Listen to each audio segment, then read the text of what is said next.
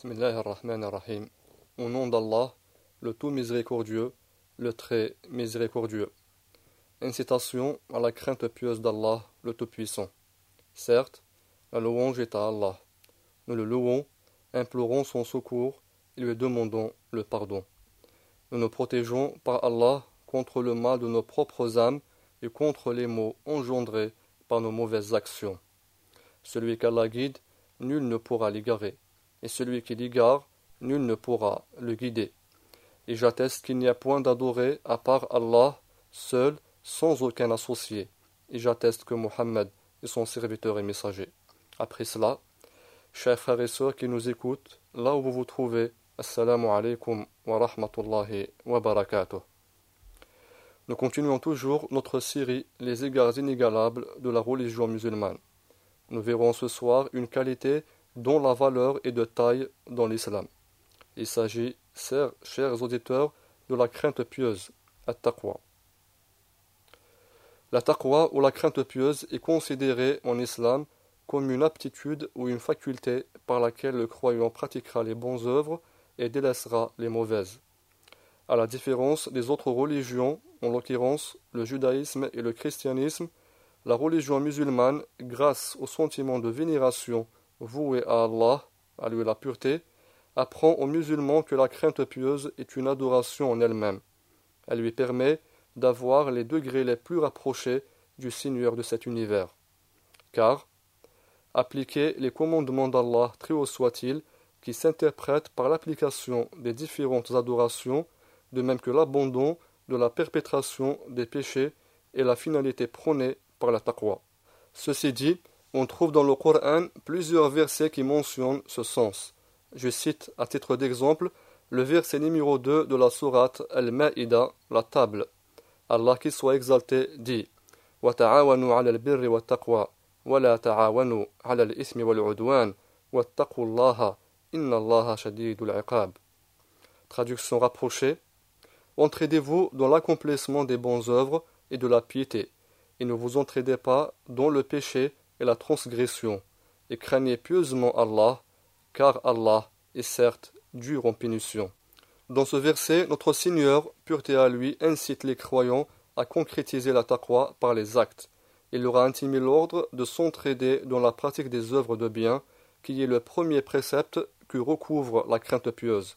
Il est mentionné par son dire, qu'il soit très haut, entraidez-vous dans l'accomplissement des bonnes œuvres et de la piété. Cela d'une part. Puis, de l'autre part, dans la deuxième partie du verset, Allah définit le deuxième enseignement que renferme la crainte pieuse, à savoir de délaisser les actes de, désobéissance et les transgressions. Cela est signalé par sa parole qu'il soit exalté, et ne vous entraidez pas dans le péché et la transgression. Ensuite, il rappelle immédiatement à la fin du verset la même injonction de départ dont il dit et craignez pieusement Allah, car Allah est certes dur en punition. Cela montre la grande importance accordée par notre Créateur, à lui la puissance, au sujet de la crainte pieuse, at-taqwa. Par ailleurs, à travers beaucoup d'autres textes du livre d'Allah que le musulman rencontre en le lisant, on trouve les mêmes instructions mises en valeur à travers les bienfaits, les conséquences et les mérites de la crainte pieuse. Ceci dénote l'importance de l'attachement que le croyant doit manifester à l'égard de celle-ci. Parmi ces versets, je cite celui de la sourate Al-Ahzab, les coalisés, qui clarifie un des fruits que l'on récolte grâce à la crainte pieuse. Allah le Tout-Puissant dit يا أيها الذين آمنوا اتقوا الله وقولوا قولا سديدا يصلح لكم أعمالكم ويغفر لكم ذنوبكم ومن يطع الله ورسوله Traduction relative Ô vous qui croyez, craignez Allah et parlez avec droiture, afin qu'il améliore vos actions et vous pardonne vos péchés. Quiconque obéit à Allah et à son messager obtient certes une grande réussite. Ce verset montre que la crainte pieuse engendre l'amélioration des œuvres. Cela veut dire que le croyant pieux sera facilité à exercer les actes de bien tels que l'a stipulé l'érudit Ibn Kathir, qu'Allah lui fasse miséricorde dans son exégèse. comme c'en est aussi une cause pour qu'Allah absout les péchés des personnes qui le craignent pieusement. Aussi, démontrant que la taqwa conduit à la bonne issue au dénouement des situations de crise et de difficulté, qu'elle est aussi une source de subsistance et de dons divins. Pour confirmer tout cela, Allah lui la pureté dit au verset 2 et 3 de la sourate At-Talaq, le divorce.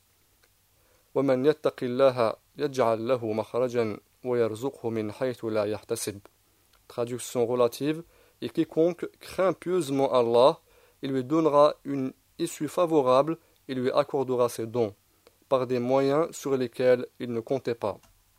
Ainsi, chers frères et sœurs, une multitude de paroles divines mettent l'accent sur l'imminente place qu'occupe la crainte pieuse d'Allah dans la religion musulmane.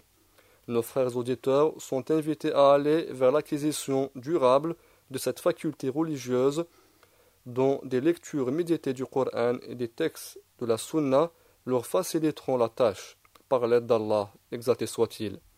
En définitive, je voudrais, avant de conclure ce cours, citer quelques moyens ou causes par lesquels nos frères pourraient affirmer leur crainte d'Allah.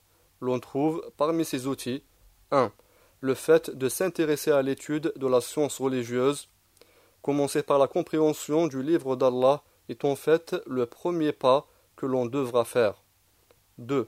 La pratique des bonnes œuvres et l'abandon de toutes sortes de péchés. 3.